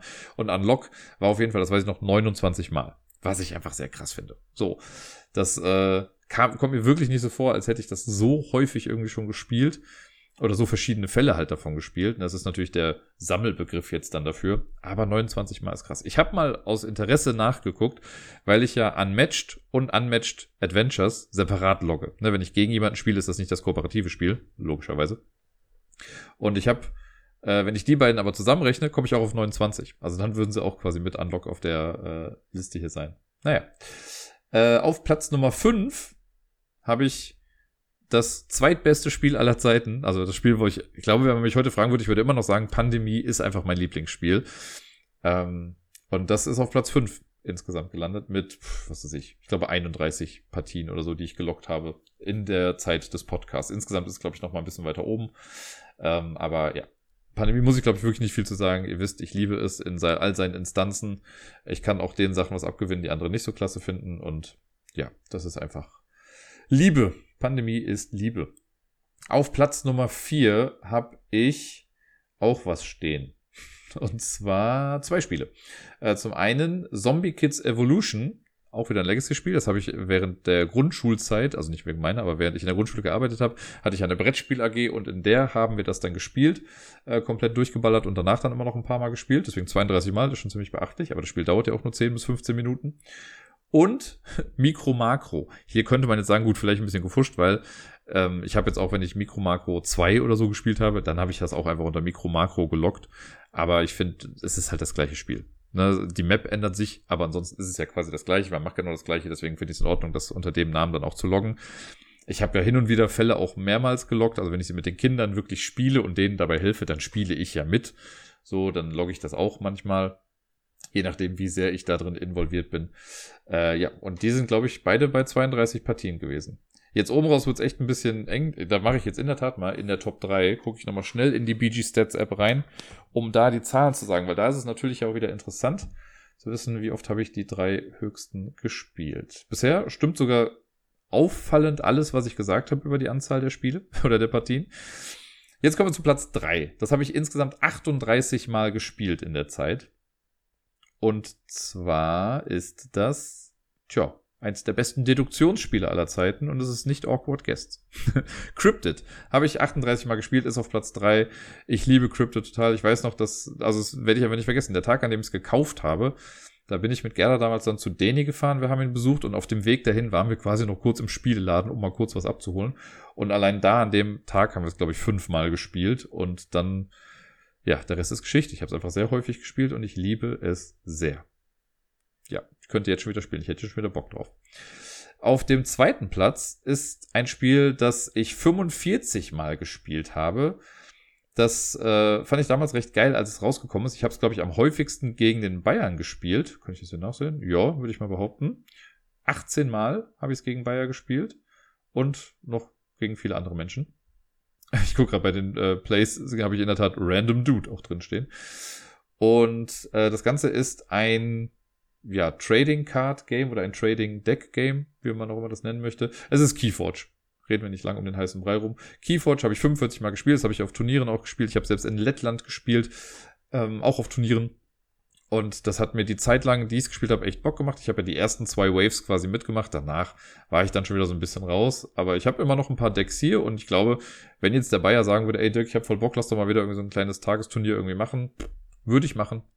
Aber ich würde jetzt nicht mehr großartig Geld investieren. Die Zeit ist dafür dann irgendwie rum. Ich weiß gar nicht, jetzt wo ich so drüber nachdenke, ich habe keine Ahnung, ob Keyforge auch überhaupt noch weitergeht oder ob das jetzt einfach irgendwie auch aufgehört hat. Ähm, also aufgehört im Sinne von, es gibt keine neuen Waves mehr, die jetzt irgendwie rauskommen. Ich weiß, irgendwann kamen ja nochmal neue Fraktionen dann auch irgendwie dazu, aber die habe ich dann schon gar nicht mehr mitgemacht. Naja. Und auf Platz Nummer eins auf jeden Fall, das Spiel, was ich in diesen äh, 300 Episoden am häufigsten gespielt habe, habe ich 87 Mal gespielt. Und obwohl ich 87 Mal gespielt habe, habe ich insgesamt von der Zeit her circa 15 Stunden nur gespielt. ich glaube, die Zeit ist nicht so ganz repräsentativ. Wahrscheinlich habe ich die nicht immer mit angegeben. Es ist ein Solospiel. Man braucht keinen Tisch dafür. Natürlich ist es Palm Island. Was sonst sollte es denn sein? Ähm, ja, ich glaube, das überrascht kaum jemanden. Das ist ja in tausend Top-Listen, wenn es darum geht, welche Spiele habe ich am häufigsten gespielt, ist Bomb Island immer irgendwie oben mit dabei. Ähm, es gibt immer so diese Phasen, wo ich es dann wieder ein paar Mal häufiger spiele. Oft spiele ich es ja auch direkt zwei, dreimal hintereinander. Ich habe es, also hier in Sichtweite liegt es quasi, wenn ich äh, oft im Zug fahre oder so, habe ich es ja auch irgendwie immer mit dabei. Ich spiele es jetzt nicht jedes Mal dann, aber schon häufig. Es ist einfach das perfekte Begleitspiel für Reisen, für was weiß ich nicht was. Und ja, Palm Island ist ähnlich wie Pandemie, würde ich sagen, einfach Liebe. Das, da habe ich mich damals ja schockverliebt drin in dieses Spiel und äh, es ist zu Recht hier auf diesem ersten Platz angekommen. Hätte die andere Spiele vermutet? Ich weiß gar nicht. Ich habe irgendwie so gedacht, also klar, mit Unmatched, gerade weil das in der letzten Zeit so häufig war, dachte ich mir, das müsste irgendwie weiter nach oben kommen.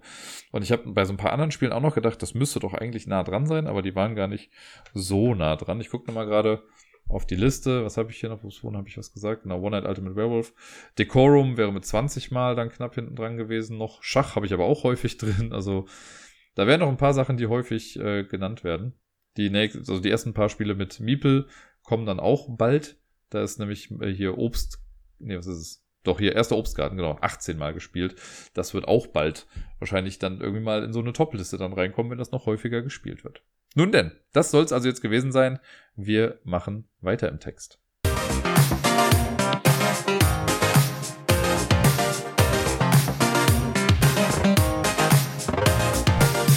Und sonst so. Kleiner random Einschub, aber mir ist gerade eben eingefallen oder aufgefallen, dass ich bei dem Spiel Suchen und Finden in den Spielen der letzten Woche zwar gesagt habe, ich habe drei Karten aussortiert, dazu später mehr, und dann aber gar nicht mehr später mehr dazu gesagt habe. Nur ganz kurz, auf diesen drei Karten, die ich aussortiert habe, steht sowas drauf wie etwas, das mit B beginnt oder etwas, das mit A beginnt oder etwas, das mit S beginnt. Und da Miepel die Buchstaben jetzt noch nicht so wirklich kann und das einfach nicht so greifen könnte, habe ich die einfach erstmal rausgenommen. Das wollte ich eben eigentlich noch dazu sagen, habe ich dann nicht mehr gemacht. Jetzt habe ich meine Schuldigkeit getan. Ich werde jetzt erstmal ganz kurz minimal über die letzte Woche sprechen, bevor wir dann zu den ganzen Festivitäten und also Gedöns kommen. Minimal sage ich, denn es gibt gar nicht so viel zu erzählen. Ich war die ganze letzte Woche auch nach wie vor noch krank geschrieben. Am Montag Montag äh, war mein Hals immer noch ein bisschen blöd und ich musste mich sogar übergeben morgens, was auch irgendwie ein bisschen random war. Ist seitdem auch nicht nochmal vorgekommen, aber irgendwie war es doof. dann bin ich halt nochmal zum Arzt gegangen. Und äh, siehe da, die Ärztin, bei der ich dann war, das ist so eine Gemeinschaftspraxis, in der ich bin, und ich bin dann zu einer Ärztin gekommen, die hat sich äh, dann mal kurz alles angeguckt und hat festgestellt, ja, guter Mann, sie haben eine Rachenentzündung. Ja, klasse. Schönen Dank auch. Deswegen äh, wurde ich dann halt noch weiter krankgeschrieben und äh, musste dann immer so ein Halsspray nehmen, damit das dann alles mal besser wird. Der Arzt, bei dem ich davor war, der hat ja nur gesagt, ja, ja, das geht wieder alles weg. Aber sie meinte dann, nee, obviously not. Naja, deswegen war ich einfach sehr viel zu Hause und hatte da viel Zeit. Und jetzt über Karneval im Prinzip habe ich einfach sehr viel Zeit mit Miepel verbracht. Ich bin ja äh, bei weitem, das wissen ja viele, kein großer Karnevalsfreund irgendwie, weil das für mich für, also das heißt für mich, aber für viele Menschen, die halt herkommen, ist das ja einfach nur einfach noch ein riesiges Besäufnis und das, da gehe ich nicht mit so. Das ist nicht mein Ding. Äh, aber ich habe auch schon immer gesagt, so Kinderkarneval finde ich halt echt ganz süß. Und jetzt, wo Miepel so in dem Alter ist, wo das auch für sie interessant wird, muss ich sagen, habe ich auch ein bisschen Gefallen dran gefunden. Und sie hat sich äh, ja gewünscht, als Ghost Spider zu gehen. Und ich habe mir selber dann noch so ein Loki Spider-Man Morphsuit-Kostüm äh, quasi geholt und habe sie dann am Donnerstag bei Weiberfastnacht dann in dem Kostüm auch abgeholt und sie wusste bis zu dem Zeitpunkt noch nicht, dass ich das Spider-Man-Kostüm habe. Und da hat sie sich auf jeden Fall sehr gefreut und mit strahlenden Augen ist sie dann zu mir gekommen. Und äh, jetzt am Wochenende war sie auch komplett quasi bei mir, also von Freitag bis jetzt morgen früh, also bis Montag morgens. Und äh, wir haben uns am Samstag einen Karnevalszug angeguckt, also gestern und heute auch nochmal einen. Nicht den äh, Scholl- und Fädelszug, den haben wir uns gespart oder den habe ich uns gespart. Der wäre auch ewig lang gewesen. Ich dachte mal, wir fangen klein an. Aber das war auf jeden Fall die erste Berührung jetzt in Sachen äh, Karneval. Und äh, Miepel war auf jeden Fall begeistert, dass man sich einfach an den Straßenrand stellt und Kamelle ruft und dann kriegt man Süßigkeiten. Voll das Zauberwort auf jeden Fall. Es würde mich nicht wundern, wenn sie demnächst einfach random in irgendwelchen Läden anfängt, Kamelle zu rufen. Noch viel süßer jedoch, als Miepel im Ghost Spider Kostüm die Kamelle ruft, ist Miepel im Ghost Spider Kostüm die Strüssie ruft. ich weiß nicht, für die Leute, die der ganzen Sache jetzt nicht ganz mächtig sind, das ruft man dann hier, wenn man ein Blümchen haben möchte. Ne? Es gibt dann immer so eine Blume mit so ein bisschen Farn irgendwie dran und äh, das kriegt man dann zugesteckt. Meistens kriegen das immer etwas ältere Herrschaften dann zugesteckt irgendwie, aber Miepel hat es auf jeden Fall auch äh, angezogen und hat heute vier Strüsschen bekommen, was super süß war. Und einmal war es echt eine geile Reaktion. Ich glaube, bei ihrem ersten, das hat sie dann äh, zugeworfen bekommen. Sie hat es auch irgendwie direkt gefangen. Und dann hat sie so super süß dran gerochen und dabei so gegrinst. Und dann hat man nur die Frau auf dem Wagen gehört, die das gerufen hat, so, oh mein Gott, ich schmelze. das war echt süß. Und gestern waren wir bei so einem Kleinzug hier in Köln-Maunheim. Der war gefühlt nach 20, 30 Minuten war der da noch schon wieder durch. Aber das war so ein guter Einstieg irgendwie. Und heute war es eigentlich auch ein kleiner Zug, aber der ging ein bisschen länger. Der ging insgesamt eine Stunde. Und die waren aber so krass wurffreudig. Also wir, ich hatte eine Tüte mit dabei, ne, so eine Stofftasche. Und die hat nicht gereicht. Also die war gefühlt nach der dritten Gruppe schon voll, sodass ich dann in den Rucksack Sachen umlagern musste. Und ja, es ist einfach, äh, krass, wenn du halt ein Kind hast. Wenn ich alleine da stehen würde, würde ich im Leben nicht so viel bekommen. Aber mit so einem Kind, und wir standen relativ alleine mit, also ich, sie war das einzige Kind da auf dieser Straße oder auf diesem Abschnitt, die wurde schon ziemlich zugeschissen mit Süßigkeiten. Man kann es nicht anders sagen. Naja, und dementsprechend haben wir jetzt Süßigkeiten für die nächsten 18 Jahre dann auch hier zu Hause. Muss mal gucken, wie wir die rationieren, damit das Ganze irgendwie halbwegs in Nicht-Diabetes-Verhältnisse abdriftet. Ja, aber das war Karneval bisher. Ich schätze mal, alles in allem könnte es das jetzt auch schon so gewesen sein. Aber, also für dieses Jahr.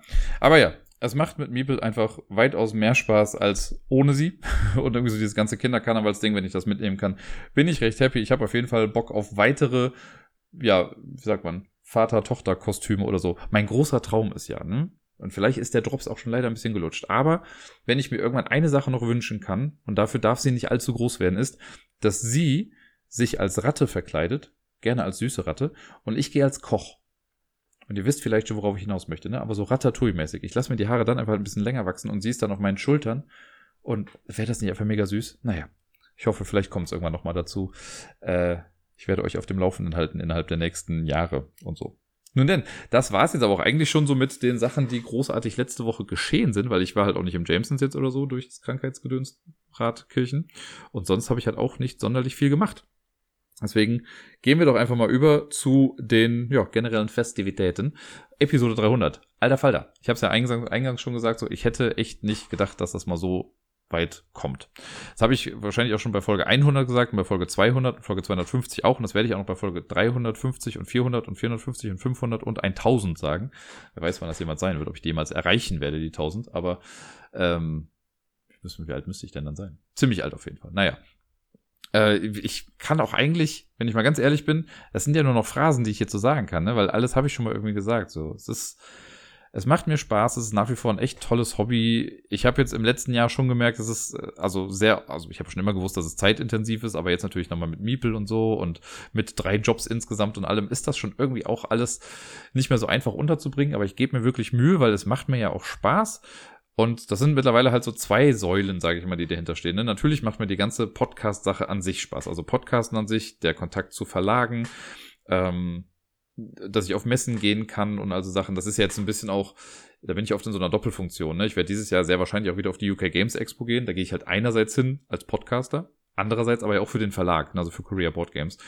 Das ist, vermischt sich halt alles mal so ein bisschen. Aber ich liebe diesen Teil einfach sehr. Ich liebe das Podcasten, ich liebe es zu labern. Das merkt man ja immer mal wieder. Hier würde ich mal behaupten, sonst würde ich ja nicht diesen Podcast machen.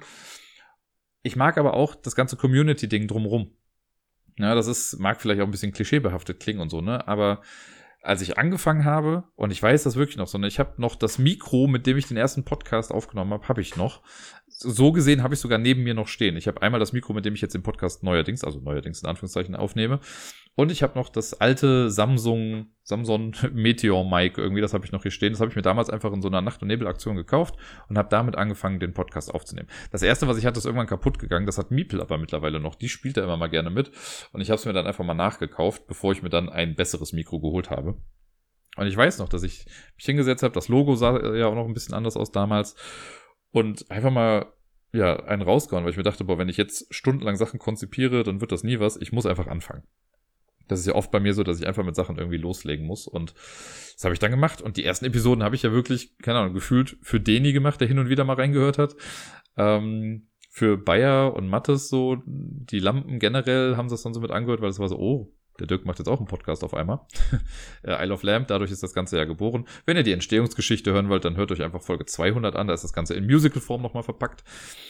Und ja, auch sowas, diese Musical-Folge, das war ja immer so ein Traum von mir quasi. Es ist jetzt nicht, also ich sag mal so, die richtig krasse Musical-Folge müsste eigentlich immer noch kommen. Das war ja jetzt einfach nur eine Folge, in die ich ein paar Songs quasi mit reingeballert habe, äh, die ich aber trotzdem ja, sehr gerne gemacht habe und wo ich super viel Spaß dran hatte.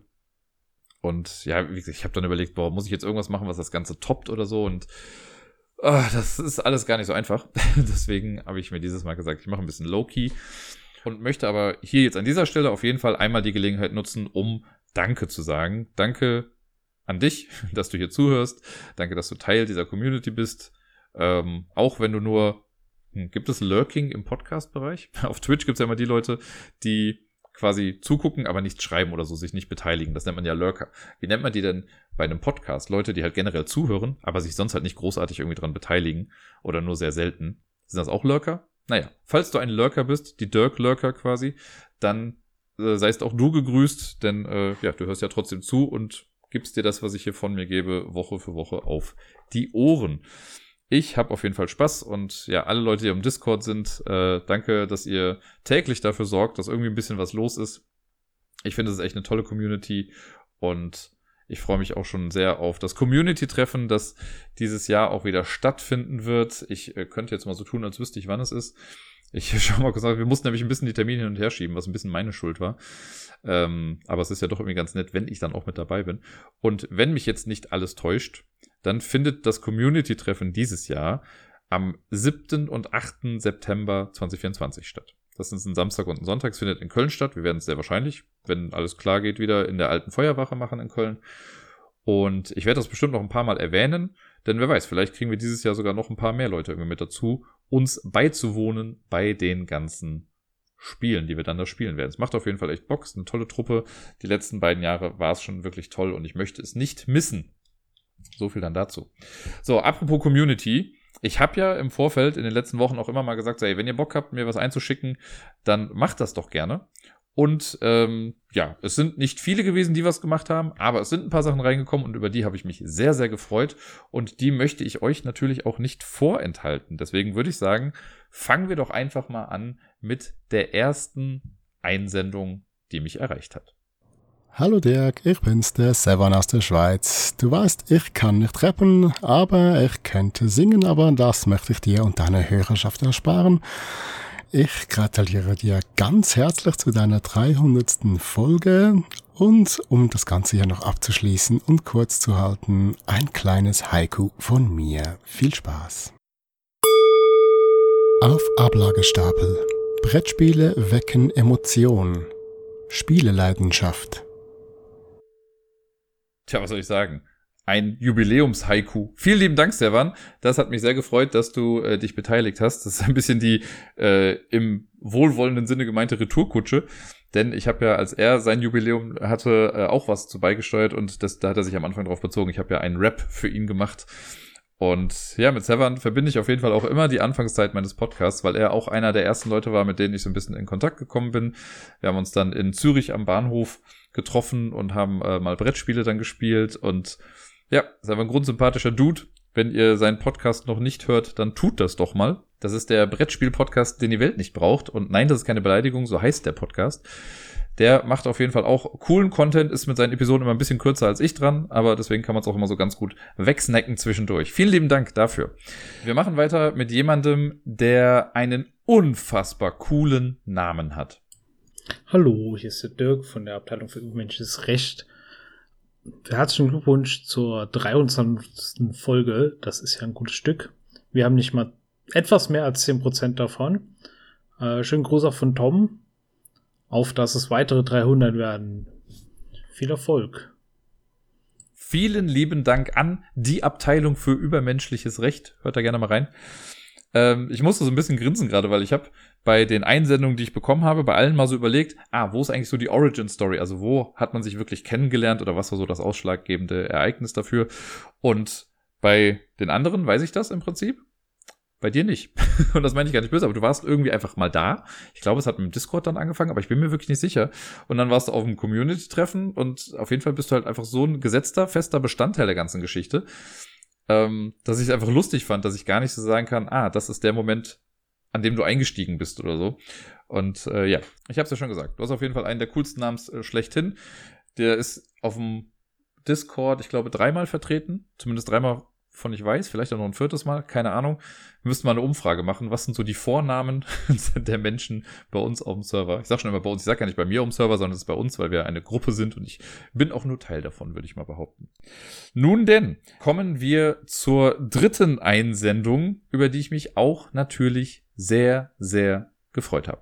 Guten Tag, der Buchhaltungstub-Y hier. 300 Folgen. Das ist eine ganze Menge Holz, mein Lieber. Vor allem, wenn man überlegt, dass du meist über einer Stunde bist, sind das über 300 Stunden Gerede über Brettspiele, über schöne Brettspiele, die du in den Äther schmeißt. Das äh, finde ich schon eine ganze Menge und das, was du dir für den Podcast immer wieder einfallen lässt, finde ich auch immer wieder super.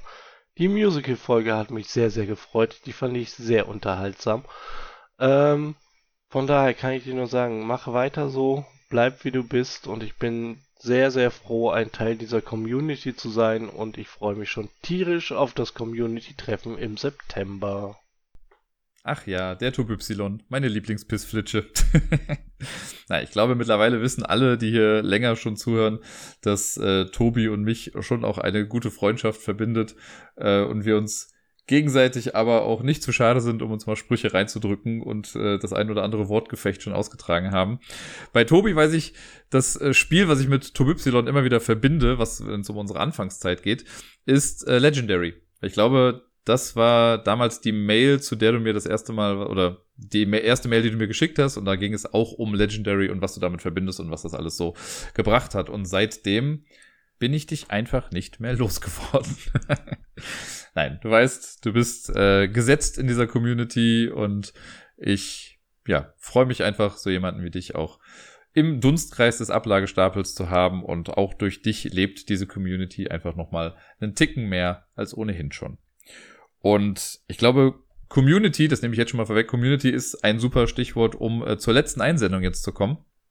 Und die habe ich mir selber noch gar nicht lang angehört, nur kurz gehört, ob es funktioniert, weil ich mir die Überraschung nicht nehmen wollte. Deswegen äh, bin ich jetzt genauso gespannt wie ihr auf das, was jetzt kommt. Hallo, lieber Dirk.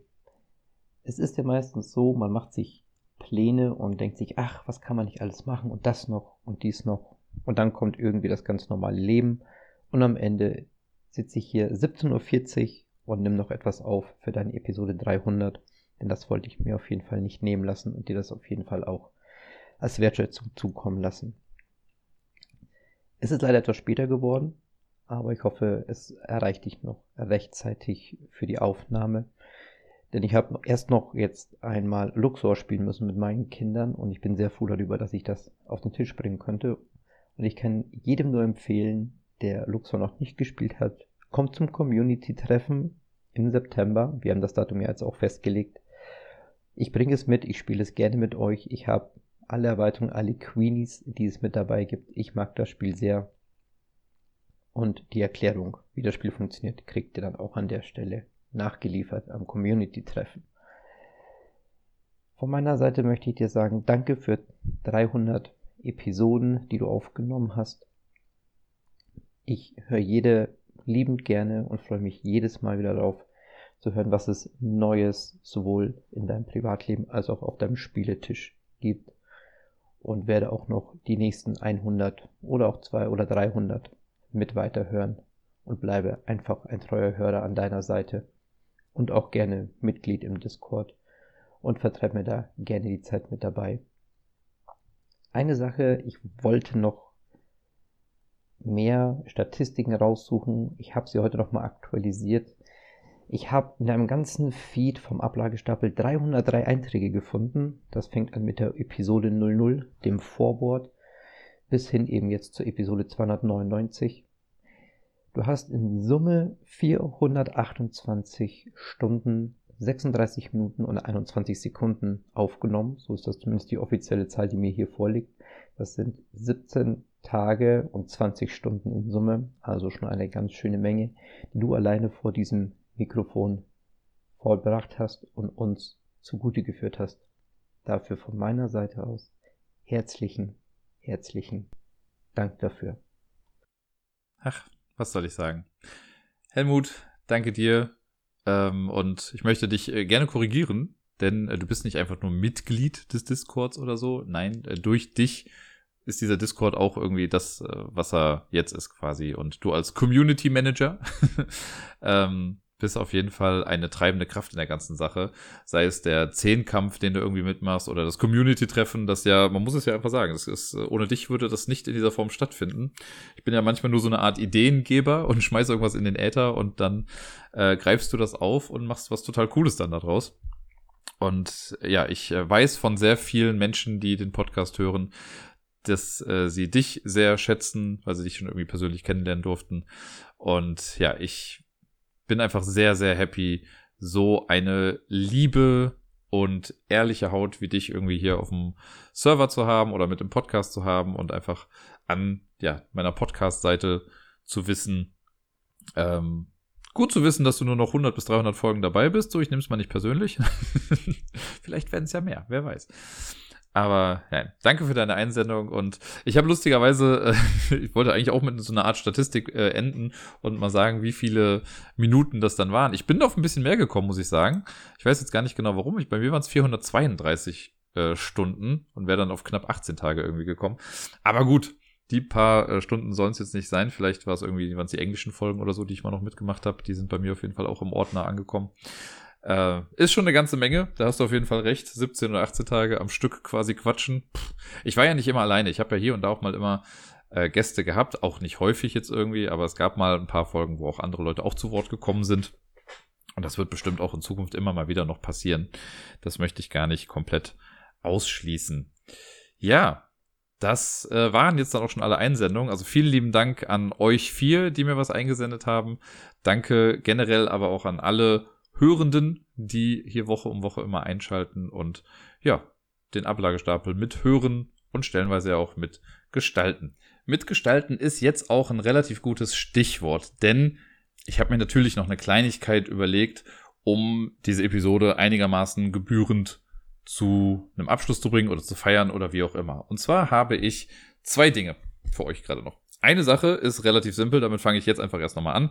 Und zwar habe ich äh, meine kranke Zeit genutzt letzte Woche und habe spontan ein neues Spiel entwickelt, ein neues Spiel designt. Ich weiß, Leute, die Dekana kennen, werden jetzt aufschreien und sagen, oh Gott, nicht schon wieder, jetzt hat er wieder Kinderfotos rausgekramt. Nein, so ist es nicht. Ähm, ich habe das Spiel aber jetzt noch nicht irgendwie druckfertig oder sonst was gemacht. Das Spiel heißt passenderweise Road to 300, also die Straße zur 300, ist ein super abstraktes Roll-and-Ride-Spiel. Man braucht dafür drei Würfel und kann sich das Spielfeld dann aber quasi selber aufmalen. Äh, man braucht ein 6x6 Raster ich werde die Vorlage dazu an diverseste Stellen irgendwie mal schicken, sei es auf Blue Sky oder auf Instagram oder auf dem Discord halt auch. Äh, vielleicht einfach auch eine Vorlage noch auf die Homepage, die einfach nicht aktuell ist mittlerweile, aber da könnt ihr es auch noch mit drauf packen. Und die Idee ist es halt, man gewinnt das Spiel, wenn man es schafft, 300 Punkte zu machen. Das ist ein Solo-Spiel, man kann es einfach nur alleine runterrattern. Ich habe damit ich das testen konnte und ich hatte jetzt halt nicht Bock, mir jedes Mal immer so ein 6x6 Raster aufzumalen, habe ich äh, meinen guten, guten Kumpel ChatGPT gefragt und habe mir damit äh, in einer, ja, desaströsen Kleinstarbeit, die ich nochmal neu anfangen musste irgendwann, habe ich es aber geschafft, mir quasi eine HTML-Datei zu erstellen, mit der ich das spielen kann. Es übernimmt nicht die Spiellogik, aber ich habe drei Würfel, die gewürfelt werden und ich kann bestimmte Sachen markieren auf diesem 6x6 Raster und ich bin leider nicht so weit. Ich habe eigentlich gedacht, ich könnte das einfach auf die Homepage laden und dann kann man das da spielen. Das funktioniert leider nicht und ich weiß nicht warum. Also wenn sich jemand mit, weiß nicht, JavaScript und so auskennt und sagt, das kriegen wir hin, dass das auf die Homepage kommt, dann gerne.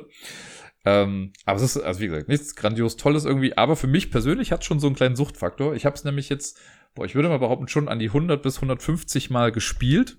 Halt dadurch, dass ich es quasi ja wie eine App auf dem Handy habe auch. Und äh, ich habe es davon vielleicht, wenn es hochkommt, fünfmal gewonnen oder so. Vielleicht bin ich einfach dumm, aber es ist ein bisschen Würfelpech natürlich auch immer mit dabei. Aber irgendwie bin ich damit ganz zufrieden. Und äh, ja, vielleicht habt ihr ja auch Bock, das dann zu spielen. Ich werde es, wie gesagt, morgen im Laufe des Tages dann sehr wahrscheinlich irgendwann mal veröffentlichen und dann könnt ihr euch auch mal daran versuchen. Das ist die eine Kleinigkeit, die ich gemacht habe. Wirklich nur so ein bisschen Side-Project und dachte mir, das passt ja ganz gut ne, mit 300 und so. Äh, fand ich ganz nett. Die andere Sache ist, und da kommen wir jetzt zum Thema Mitgestalten, ich habe nämlich ein paar E-Mails rausgeschickt an ein paar Menschen und habe gefragt, ob sie quasi mitgestalten möchten. Und zwar mitgestalten im Sinne von, hey, du bist ein Verlag und ich habe eine 300. Episode, können wir nicht ein Gewinnspiel machen oder so? Und ein paar Verlage sind diesem Ruf gefolgt. Und deswegen gibt es seit langem mal wieder ein Gewinnspiel im Ablagestapel. Und das ist relativ einfach. Ich sage euch erstmal, was ihr tun müsst und dann sage ich, was es eventuell zu gewinnen gibt. Um bei dem Gewinnspiel mit teilzunehmen, müsst ihr keine Wissensfrage oder sonst irgendwas beantworten, sondern ich möchte einfach, dass ihr mir eine E-Mail schreibt an mail.ablagestapel.com. Das Com ist übrigens wichtig. Ich habe le äh, letztens noch von jemandem gehört, dass die Mail nicht angekommen war und dann war es an .de geschickt. Das ist mail.ablagestapel.com. Schreibt in den Betreff bitte einfach Gewinnspiel 300 oder irgendwie sowas rein. Gewinnspiel reicht eigentlich auch. Und dann möchte ich einfach ein Foto zugeschickt bekommen, und zwar ein Foto von einer 300 aus einem Spiel. Ob das jetzt eine aufgedruckte 300 auf dem Board ist oder so, oder ihr legt aus einer 3 und zwei Nullen eine 300 zusammen, ist mir eigentlich egal, oder ihr macht generell aus Spielmaterial eine 300, wie auch immer, dann äh, macht ihr davon einfach ein Foto und schickt mir das per Mail. Das sollte eigentlich relativ einfach sein. Wenn ihr äh, auf Instagram unterwegs seid und das Ganze jetzt hört, dann dürft ihr das gerne auch per DM bei Insta irgendwie schicken. Bei Blue Sky gibt es ja leider keine DMs, aber im Discord könnt ihr mir das gerne auch einfach dann per Discord schicken. Hauptsache, mich erreicht dieses Foto und ich kann euch klar zuordnen. Am besten, wenn ihr es noch ein bisschen zugänglicher machen wollt, dann schreibt ihr noch mit dazu, äh, unter welchem Namen ich euch im Podcast nennen kann. Damit ich dann sag, relativ eindeutig sagen kann, hier, Person XY hat dann gewonnen. Das ist das, was ihr tun müsst, um mitzumachen. Ne? Also ein Mail at ablagestapel.com äh, mit einem Foto von einer 300. Weil 300. Episode und so. Klar soweit? Cool. Einsendeschluss ist, ich sage jetzt einfach mal ganz klar, nächste Woche Sonntag, also der 18.2. um 23.59 Uhr. Also so, dass quasi bis Ende Sonntag noch Zeit ist. Dann kann ich nämlich am Montag dann quasi die ganzen Shenanigans machen.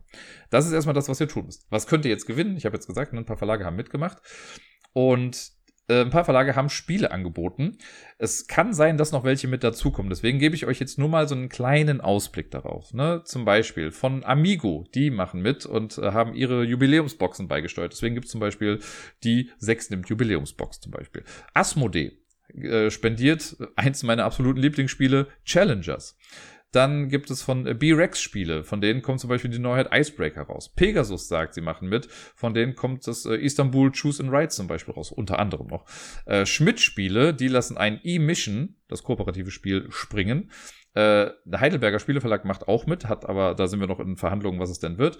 Und mein Hausverlag Korea Board Games lässt auch ein Nirvana noch springen. Insgesamt sind bisher elf Spiele confirmed und eventuell werden es ja noch irgendwie ein bisschen mehr. Deswegen, ähm, wir machen das dann so. Ich werde quasi bei der Verlosung dann sagen, jetzt geht es um Spiel XY und dann werde ich eine Person aus dem Hut ziehen oder aus, dem, aus der Lostrommel oder wo auch immer dann her. Und dann schauen wir, wer es denn wird.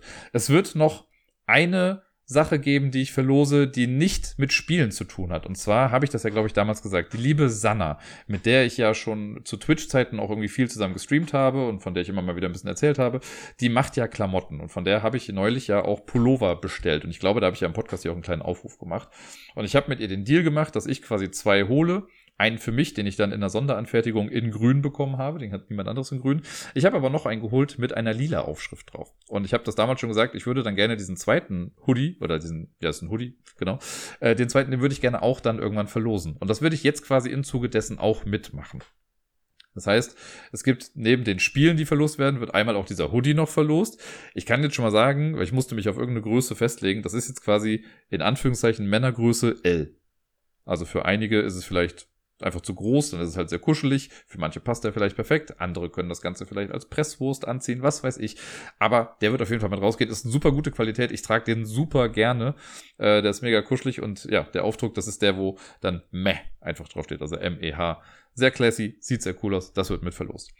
Und ich guck mal, je nachdem, wie viele Leute mitmachen, das kann ich jetzt noch nicht versprechen, aber je nachdem, wie viele Leute mitmachen, kriegen die Leute, die dann leer ausgehen, ein Dirkaner. ist ja auch ganz nett. Äh, davon habe ich nämlich noch ein paar hier. Und dann kann ich die auch noch irgendwie raushauen. Also, es gibt auf jeden Fall was zu gewinnen. Relativ viele Sachen. Wenn ihr also Bock habt auf Spiele, auf eine Wundertüte an Spielen, dann äh, schreibt mir an mail.ablagestapel.com mit dem Foto einer 300 drin und dann seid ihr mit dabei. Ich glaube, das ist erstmal alles dazu, was ich dazu sagen kann. Ansonsten wenn ihr sagt, nö, Gewinnspiel habe ich keinen Bock, ich habe eh schon alle Spiele der Welt und ich muss das nicht, aber dem Dirk möchte ich trotzdem irgendwie was Gutes tun, ich habe es ja schon mal gesagt, ich werde es jetzt noch einmal kurz erwähnen, ähm, dann äh, ja, dürft ihr mir gerne natürlich bei Coffee was da lassen. Co, also K-O-F-I.com, ich weiß es nicht, ich glaube, es ist com und dann slash Ablagestapel. Äh, da kann man quasi mit so einem Klick gefühlt drei Euro quasi da lassen. Da freue ich mich immer drüber, wenn sowas kommt. Das ist immer eine Kleinigkeit. Und ich denke mir dann immer so, ja komm, bei 300 Episoden hm, kann man das ja vielleicht mal machen. Einfach so als Zeichen dafür. Ja, ähm, genau, das sei noch dazu gesagt. Und an sich bin ich dann eigentlich durch. Ja, ich ach Quatsch. das hätte ich selber fast vergessen. Ich habe ja noch mein mysteriöses Paket hier. Äh, es wurde ja gesagt kurz vor dem Outro. Da ich jetzt ja quasi schon halb in der Abmoderation war, mache ich doch jetzt natürlich dann dieses wundervolle Paket mal auf. Sekunde, ich brauche eine Schere, um hier oben das, äh, ich nenne es jetzt mal das Siegel aufzumachen. Okay.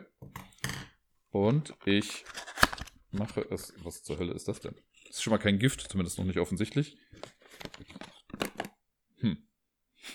Es sieht aus wie ein technisches Gerät. Ich äh, bin gerade ein bisschen verwirrt. Ist da ein Zettel bei? Warte, ja.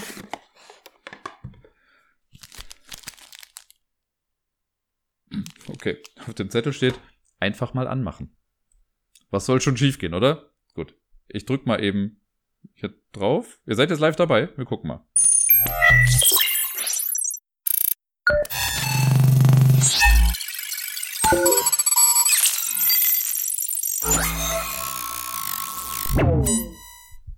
Na endlich. Ich dachte schon, du drückst nie auf den gottverdammten Knopf. Naja, ich wusste, du drückst auf den Knopf, aber ich wusste nicht mehr ganz genau wann. Ich wollte dir auch eine Einsendung machen für deine dreihundertste Episode. Hier ist, naja, hier bin ich. Also du. Ich bin du. Aus der Zukunft. Ich habe gerade die eintausendste Folge vom Ablagestapel beendet. Ich weiß, früher haben wir das Episode genannt, aber irgendwann wurde mir das zu doof. Ich bin recht stolz auf uns, was wir geschafft haben. Und ich wollte dir nur sagen, bleib weiter dran, Dirk, bleib weiter dran. Es lohnt sich. Du weißt gar nicht, was du mit dieser Episode alles ausgelöst hast. Ich weiß es noch ganz genau. Ich bin mittlerweile schon alt. Wir sind im Jahre 2084. Wir haben ein bisschen länger Sommerpause gemacht hier und da, deswegen hat's was gedauert. Aber die 300. Episode, die hat etwas losgetreten, das sage ich dir. Ich weiß noch, als du 2026 zu einer Weltmeisterschaft im generellen Brettspiel angetreten bist, da kannten dich die Menschen auf einmal. Und du hast gewonnen. Und du warst nicht alleine da. Du hattest Miepel mit dabei an deiner Seite. Und durch diesen krassen Sieg und die Rede, die du als Sieger am Ende gehalten hast. Oh, ich weiß noch, die Vereinten Nationen haben angerufen und am 15. September wurde der internationale Tag des Brettspiels eingeführt. Das war toll. Danach wurde das Leben nur noch besser. Kurz danach gab es einen, neue, einen neuen Präsidenten in Amerika. Präsident Vassell heißt er, glaube ich. Ich bin mir nicht mehr ganz sicher, es ist schon ein bisschen her. Und durch ihn sind ganz viele Konflikte einfach, ja, weg gewesen. Es gab ein ganz wichtiges Zitat seinerseits, als er neu gewählt wurde und ihm das Haushaltsbudget für Amerika vorgelegt wurde und er gesehen hat, wie viel Geld in Waffen und nukleare Sachen gesteckt wird. Da hat er nur sich auf den Kopf geschlagen und gesagt, Leute, Wisst ihr, was das in Brettspielen ist? Und damit hatte sich die Sache eigentlich, manchmal kann es ganz einfach sein. Und das hat weltweit etwas losgetreten. Auf einmal haben Schulen das Fach Brettspiel unterrichtet, das, was wir uns immer gewünscht haben. Es war ein Traum. Miepel ist in einer wundervollen Zeit aufgewachsen. Sie hat ihr Abitur im Brettspiel gemacht. Das war schön. Als Klassenbeste sogar. Dann gab's die ersten Olympischen Brettspiele in Tokio damals. Oh, 20 Disziplinen. Wir konnten teilnehmen und wir haben einige Male Gold mitgenommen. Nur bei Azul nicht. Da sind wir nicht angetreten, das wollten wir nicht. Ja, und dann ging's immer weiter. Irgendwann wurden die Spiele zu einem der beliebtesten und, und profitabelsten Unterhaltungsmedium der Welt mit einem globalen Marktanteil von über 50 Prozent. Glaube, das ist viel. Ja, und generell wurde es dann zu einem Kulturgut. Das, was wir immer uns gewünscht haben, was sich viele Menschen in unserer Bubble, so wie die jungen Leute von früher das genannt haben. Das, was wir immer wollten, das Brettspiele als das anerkannt werden, was sie denn sind. Ein wichtiges Kulturgut. Und es hat dazu geführt, dass die Menschen sich weltweit in den Armen liegen und spielen und sich einfach besser verstehen. Konflikte werden durch Spiele ausgelöst oder ausgetragen. Es ist wundervoll. Also bleib am Ball, Dirk, bleib am Ball. Der Ablagestapel spielt einen wichtigen Teil in dieser Geschichte. Und du kannst dir sicher sein, es lohnt sich, es lohnt sich alles. Es lohnt sich auch für Miepel. Miepel hat eine steile Karriere hingelegt. Sie ist mittlerweile Brettspielbotschafterin der Vereinten Nationen geworden. Und ich bin so stolz auf sie. Sie macht ihre Sache richtig, richtig gut. Nun, ich sehe, mein intergalaktisches Datenvolumen ist langsam aufgebraucht. Ich grüße dich. Ich weiß nicht mehr, wie viel Zeit ich noch auf diesem wundervollen Planeten habe, aber genieße jede einzelne Sekunde. Nun denn, auf Wiedersehen und gut Brett.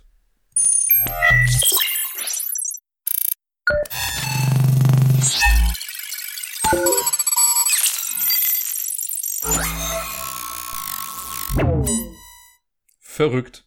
Damit habe ich in der Tat nicht gerechnet. Was es nicht alles so gibt, ne? Nun denn, liebe Leute, ich wünsche euch allen eine wundervolle Woche. Spielt viel, bleibt gesund. Auf die nächsten 300 bis 700 Episoden. Wir wissen jetzt ja 1000 werde ich auf jeden Fall machen. Und bis dann.